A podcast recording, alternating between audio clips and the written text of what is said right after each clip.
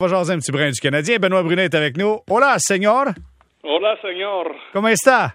Euh, très bien. Ah, c'est bon, OK. Bien. Écoute, euh, mon cher ami Benoît, euh, tu n'étais pas Oui. là au courant de la dernière semaine. Tu as vu, euh, tu as arrêté le Canadien qui a perdu deux fois à l'avance dans un match face au Cas de l'Arizona euh, Ouais, samedi, face à Dallas, menait 3-0. Et puis là, le coach qui a décidé de s'en prendre aux officiels, parce que je pense honnêtement que c'était un mauvais match de, de l'officiel de Dean Morton. Puis, écoute, ça a viré tout croche. Dans le point de presse, il a dit on a dû battre deux équipes, faisant référence à Dallas, faisant référence aux officiels. Écoute, quand ça va pas bien, ça va pas bien, là. Non, ça va pas bien, puis c'est ça la beauté de la technologie. hein. Tu peux voir plein de choses, même j'étais au Mexique, puis euh, j'ai eu l'opportunité de voir euh, la deuxième, la troisième période de la prolongation quand je suis arrivé samedi. Euh, tu sais, l'avance de 3-0, puis c'est ça que ça va mal. C'est, c'est, c'est, c'est tes contre-performances, le revirement de Scandella, 3-1, les gars commencent à jouer sur les talons, 3-2, 3-3. Puis en prolongation, c'est sûr qu'il y a eu des pénalités qui auraient dû être décernées à Dallas. On les a pas appelés. Alors la frustration, euh, tu sais, c'est sûr que tu t'emballes dans ces moments-là parce que, tu sais, je parlais avec des gens aujourd'hui, j'étais allé au gymnase. On n'est pas dans la position des Bruins du Lightning. Le, le Canadien a pratiquement pas de chance de participer aux séries. Mais si ça arrive aux Bruins de Boston, là, qui ont 86 points, sont premiers présentement là, dans, la, dans la division atlantique, là, ben, ils disent, ouais, c'est plate. Ben, On est allé chercher un point, mais au lieu d'en avoir 86, on en a 85. Fait que là, tu passes ta serviette, t'es pas heureux. Tu parles avec ton DG. Le DG va peut-être parler à la Ligue nationale, parler aux officiels. Qu'est-ce qui s'est passé dans ce match-là? Mais c'est ça qui est arrivé. Là. Tu sais, Gallagher qui casse son bâton sur la rampe quand il arrive au banc. Claude Julien dans le point de presse est frustré. Pourquoi? Parce que le Canadien avait besoin de ce point-là. Il avait besoin des points cette semaine. Moi, avant que je quitte, je disais, bon, ben, les Ducks, un club prenable. Euh, on a battu Toronto le samedi soir. Là, tu dis, bon, on est dans une bonne séquence, mais là, moi, ce que j'ai dit, j'ai hâte de voir ce qu'ils vont faire contre des meilleurs clubs, des clubs qui jouent bien, qui ont des bonnes structures. Tu perds contre l'Arizona, tu mènes. Tu perds contre Boston, tu perds à Pittsburgh. Puis là, tu perds de cette façon-là quand tu mènes 3-0. Puis c'est vrai que les officiels n'ont pas été forts dans ce match-là. Mais dans un marathon de 82 matchs, je le dis régulièrement, là, c'est comme une contre-performance que tu, que tu peux offrir, puis Price va voler le match. C'est la même chose. Tu joues pas un bon match, euh, tu joues un grand, grand, grand match, puis c'est arrivé à quelques reprises cette année du côté du Canadien, c'est le gardien de but de l'autre côté qui te vole. Là, c'est les arbitres qui n'ont pas fait leur travail, mais c'est les points puis la position au classement qui fait augmenter, euh, je te dirais, le rythme, cardiaque de, de plein de plein de personnes, de Claude Julien, de Gallagher, de tout le monde, des partisans, mais euh, ça arrive des contre-performances des joueurs, des arbitres. C'est juste que le timing était pas bon. Non, le timing n'était pas bon. Mais je veux savoir une chose, Benoît. Dans ton expérience de la Ligue nationale de hockey, que, qu'un arbitre, qu'un ref euh, dise à un joueur « Go peep yourself euh, à, à notre ami Gallagher », est-ce que c'est quelque chose qui, qui est déjà arrivé, que les officiels s'en, Oui. pre- s'en prennent verbalement aux joueurs? Oh, oui, j'ai déjà vu ça. J'ai déjà vu ça, puis euh, ça, c'est probablement aussi l'accumulation, parce que, tu sais, moi, personnellement, peu importe ce qu'un un coach ou un joueur va dire sur la glace, je pense que l'officiel ne devrait jamais répondre de cette façon-là. Peu importe si tu arrives dans la Ligue nationale ou que ça fait 15 ans que tu es là en chef dans la Ligue nationale. Je pense que tu es obligé de garder ton sang-froid. Tu ne devrais jamais répondre de ce côté-là. Tu regardes ailleurs, tu regardes à gauche, tu regardes au plafond, regarde les banderoles des Coupes Stanley au plafond là, du, du Centre Bell, mais réponds pas de cette façon-là. Mais je l'ai vu, ça. Je l'ai vu régulièrement parce que j'ai vu, j'ai vu des arbitres commencer à se faire crier après, après cinq minutes de jeu. Ça a duré tout le match, que ce soit par les joueurs, par le coach, par l'assistant entraîneur. Là, à un certain moment donné, ben écoute, euh, le gars est humain, là. À force de se faire sacrer après, ben peut-être que des fois, il peut exploser. Je pense que c'est ça qui est arrivé avec Dean Morton. Tu sais, Morton, c'est un gars d'expérience. Ça fait longtemps qu'il est dans la ligue, là. Fait que pour moi, il a encaissé beaucoup dans ce match-là, surtout quand Dallas a recommencé à remonter dans le match. Puis là, euh, le Canadien a eu des pénalités. Les, probablement que sur le banc, ça a dû crier pas à peu près là, en prolongation quand il n'a pas décerné la pénalité pour le bâton élevé sur Domi, sur le sur Armia. Et puis c'est ça qui fait en sorte qu'un arbitre réagisse de, cette façon-là. Mais moi, moi, je trouve que c'est pas acceptable. Je suis convaincu que la Ligue euh, lui a déjà parlé. Puis de l'autre côté, mais Claude Julien, dans son point de presse, qu'il le fasse, puis il l'a dit aujourd'hui, moi je suis d'accord avec ça. Tu sais, il est allé au bat pour ses joueurs, ça va mal. C'est une saison de misère, des blessures, des contre-performances, des buts en fin de période, des buts en début de période. C'est incroyable comment ça va mal pour le Canadien cette année. Fait que lui, euh, lui aussi, il a passé un peu de frustration, puis je pense pas que 10 000 piastres, ça va faire ben, ben mal. Non, non, t'as bien raison, puis je suis pas convaincu que c'est lui qui va le payer en passant. Là. Pas mal sûr que le Canadien. euh, euh, le Canadien doit avoir une petite caisse là-dedans, là, qui sont capables de chercher une coupe de, une coupe de sous pour payer cette amende-là. Mais euh, je regardais parce que encore une fois dans les derniers matchs, on a eu une pénalité trop d'hommes sur la patinoire, puis on est rendu du côté du Canadien à huit pénalités cette saison. J'ai fait le décompte là, honnêtement. Boston en a plusieurs également, euh, mais le Canadien c'est une des formations qui en a le plus. Beaucoup de beaucoup de pénalités pour trop d'hommes sur la patinoire. Ça aussi, ça vient du fait, et, je veux savoir si tu es d'accord avec ce que je dis, mais ça vient du fait que quand tu es toujours en train d'enguirlander les officiels, les officiels ils t'en laissent pas là. Donc à chaque fois que c'est moindrement serré, ça se peut que si tu es toujours après l'arbitre qu'on décide de, de, te punir pour trop d'hommes sur la patinoire. Ça, ça, oui, ça, c'est, écoute, ça fait partie du sport euh, professionnel depuis, euh, depuis que le, le, sport professionnel existe. C'est, comme ça. Mais tu sais, pour moi, là, c'est, ça résume beaucoup euh, ce, que, ce que le Canadien a fait depuis le début de la saison. Pour moi, le, le niveau de concentration, parce que sais, des fois, ça va arriver que c'est l'entraîneur qui fait pas sa job là, sur, euh, sur des mauvais des, des, punitions, comme ça, Jérémy. Là. Mais en général, là, c'est un manque de concentration euh, de la part des joueurs. Ah, clairement. C'est un, un, manque de concentration. Puis ça, tu sais, quand, quand le défenseur s'en vient au banc, là, puis là, il y a un petit revirement, puis il décide de retourner dans le jeu, là. Tu sais, le, le, excuse l'anglicisme, là, mais le eye contact, là, on a, joué, on a assez joué longtemps au hockey, là. Faut qu'il soit là, là sois capable de regarder ce qui se passe pour euh, parce que quand tu arrives, là, disons, que tu es un défenseur ou un attaquant, déjà, quand tu sais que ton gars s'en vient, là, tu devrais déjà savoir où tu devrais aller sur la glace. Avant que tu sautes sur la glace. Ça, c'est la ligne nationale, là. C'est comme ça, là.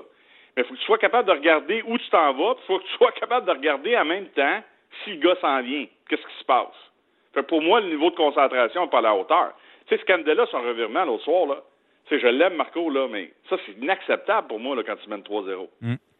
Fait que ça résume exactement ce que le Canadien fait sur la glace depuis une bonne partie de la saison. on parle beaucoup des blessures, mais c'est plus profond que ça pour moi.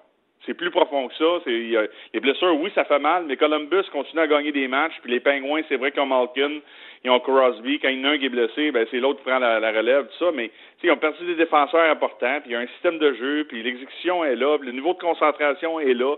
C'est pas parfait tous les matchs, mais le Canadien, à part le début de saison, ben c'est des ratés comme ça. Tu sais, un ou deux bons matchs, après ça, c'est 4-5 qui sont pas bons, euh, plein d'erreurs, tout ça, là.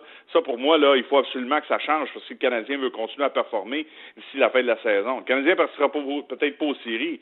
Mais c'est le niveau stress, là, faut qu'il tombe, là. Faut que les gars sautent sur la glace. faut que tu job à faire, mais faut que tu t'amuses aussi. Puis là, je pense qu'il n'y a personne qui s'amuse. J'ai hâte de voir le match demain contre Détroit. Ah non, le plaisir pas là, ça c'est sûr. Maintenant, euh, Benoît Brunet, je veux qu'on parle de chez Weber. Là, cinq jours, on apprenait à peu près que le Canadien euh, voyait, envoyait chez Weber sur la liste des blessés pour quatre à six semaines. Mais en fait, on se disait ça va prendre quatre à six semaines avant qu'il soit capable de revenir. Aujourd'hui, ben, pataclar. Chez Weber se pointe à l'entraînement pour jouer le match de demain. Il a dit, et ça c'est important qu'on le mentionne, il a dit les médecins m'ont informé que je peux pas aggraver ma blessure, donc euh, je veux aider mon équipe. Comment tu vois le retour surprise de chez Weber? Moi, je trouve que, écoute, chez Weber, pour moi, là, peu importe ce que les gens pensent de lui, moi, je pense que c'est un gars qui va à la guerre. Puis, je me souviens quand le Canadien a, réalisé euh, cette transaction-là, on disait, ouais, il n'a pas été très performant. Je pense que c'était contre les Sharks de San Jose. Puis, c'est à partir de ce moment-là qu'on a pris la décision de faire une transaction du côté de Poyle. Moi, je pense que c'est un guerrier. C'est un gars qui vient pour jouer. C'est un gars d'équipe. C'est, le capitaine euh, du Canadien de Montréal. Puis lui, quand il saute sur la glace, il veut faire la différence. C'est pas toujours facile. Puis là, il vieillit. Puis il y a des blessures qui l'ont ralenti au cours des deux, euh, des deux dernières saisons. Là. Mais il reste que pour moi, là, lui, c'est pas compliqué. Il a parlé au, médecin du Canadien. Probablement que le médecin du Canadien a peut-être dit Moi, là, je prendrai pas de chance. Puis peut-être qu'on lui a dit Va donc chercher une deuxième opinion à quelque part, là. Hmm. Puis après, à partir de ce moment-là, on prendra une décision. je suis convaincu que c'est ça qui est arrivé. Moi, je l'ai fait, là. Il y avait une blessure au dos, là. Puis moi, Patrice Brisebois, on a quitté, puis on était à Los Angeles. C'est-tu qui était, qui était avec nous autres dans l'avion? Dr. Mulder. OK. Il nous a suivis. On est allé voir un médecin. Il nous a donné un programme. Ça, écoute, six heures d'avion pour aller à Los Angeles, une heure et demie dans le trafic. On est rentré dans le bureau. Je ne sais pas si on a passé une demi-heure là. Il a tout, tout, tout qui nous a checké, là, regardé nos radiographies, nous a fait bing, bang, boom. Fais mon programme, ça va être correct. On fait le programme, j'étais correct. Fait que je pense que c'est ça que Chez est allé chercher. Une deuxième opinion, justement, pour s'assurer qu'il ré, euh, voyons, qui Ne réaggrave pas sa blessure. Ah, c'est templé ça, mon Jérémy. une semaine au Mexique, c'est ça que ça fait. Ah, c'est ça. Mais, mais moi, je pense que c'est ce qu'il a fait. Puis euh, probablement que si le Canadien continue à perdre des matchs, à un certain moment, s'il est capable de jouer, il va continuer à jouer. Puis la minute que le Canadien sera plus dans le coup, ils vont dire OK, mon chien, viens-t'en va ces, lignes de côté, puis soigne-toi, puis assure-toi de connaître une bonne, une bonne saison estivale, puis prépare-toi pour la saison prochaine. OK, parfait. Mais moi, quand je regarde la performance de l'équipe cette semaine, j'achète ce que tu me dis, là. J'achète ce que tu me dis. Tant ou si longtemps qu'on n'est pas, pas mort à 100% s'il est là, parfait, après, il pourra prendre du temps pour se reposer. Mais je regarde la performance de cette semaine, je regarde cette équipe-là être capable de s'auto-saboter de la sorte en créant des revirements, en faisant, en prenant de mauvaises pénalités et en perdant des avances que tu peux pas te permettre de perdre, je me dis, ce club-là, on, on a beau espérer, vouloir plein de choses, mais ce club-là, écoute, c'est on travaille fort, puis à un moment donné, aussitôt que ça va pas bien, boum, on baisse les bras, là. Ben, ça, c'est, c'est, le signe d'une équipe fragile, une équipe qui, qui, a, pas beaucoup confiance en ses moyens. Euh, moi, ce que, ce que j'ai de la difficulté à comprendre, à, comprendre, puis j'en parle souvent avec Carbo, Jérémy, là, tu sais, aujourd'hui, là, j'écoutais Carbo à Hockey 360 aujourd'hui, il a tellement raison que je pense la même chose. Qu'est-ce qu'on reprochait à Piquet Souban quand on l'a échangé? Peut-être l'attitude au niveau du vestiaire, là. De ne pas être en mesure de jouer avec le tableau indicateur. Mm-hmm. Il n'y a pas un club dans la Ligue présentement. Il y en a. Je regardais le match, j'ai regardé le match Rangers-Boston hier, là. Ça s'est corsé en fin de match. Boston joue avec le tableau indicateur. Eux autres sont capables de fermer le jeu puis gagner un match 3-2 ou 4-2 dans un filet désert. Moi, c'est ça qui me déçoit du côté du Canadien. Puis je le dis régulièrement.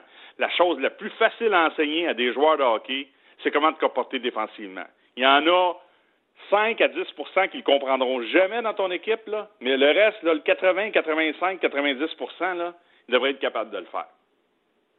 Tu sais, il y a une question de talent, oui, mais à un moment donné, quand tu sers les coudes en, tant qu'équipe, là, tu te dis on va faire la job défensivement, on va protéger notre gardien, on va bloquer des tirs, on va revenir, on fera pas de revirement aux lignes bleues de chaque côté, on va faire le travail en zone centrale, tu devrais être capable de le faire. Mhm. Puis connaissant Claude Julien, à moins que son DG lui demande de jouer un autre style de hockey, là, il le fait avec les Bruins.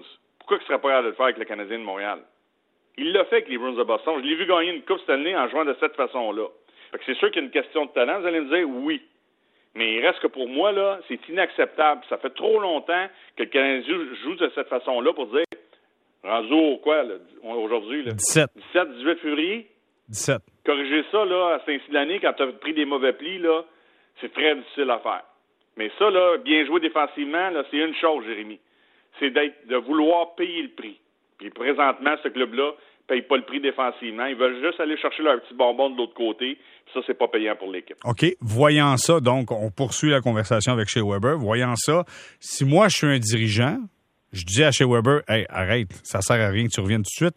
Les petits détails, on est même, on est même pas capable de placer la rondelle sans, sans créer un, un revirement. Là, je vais utiliser le terme en anglais, ça va sortir plus facilement. Mais tu sais, quand tu dompes, dompe pas sur le gars, dompe sa bande. C'est ce qu'on fait. Mm-hmm. On crée des revirements. Fait que voyons ça, pour, voyant ça, pourquoi tu, pourquoi tu dis à chez Weber, oui, c'est une bonne idée que tu reviens?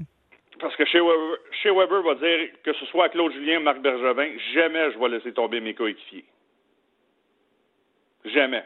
Moi, je suis convaincu que c'est ça. Moi, moi, moi, moi c'est de cette façon-là que j'ai toujours voulu jouer dans une nationale. J'en ai eu des blessures, là, puis il y a des blessures de deux, trois mois, puis j'avais pas le talent de chez Weber, là, puis j'avais pas le talent de plein de joueurs. Mais la minute que je peux être dans l'alignement, je voulais être là, là. Peu importe la situation, tu veux être là.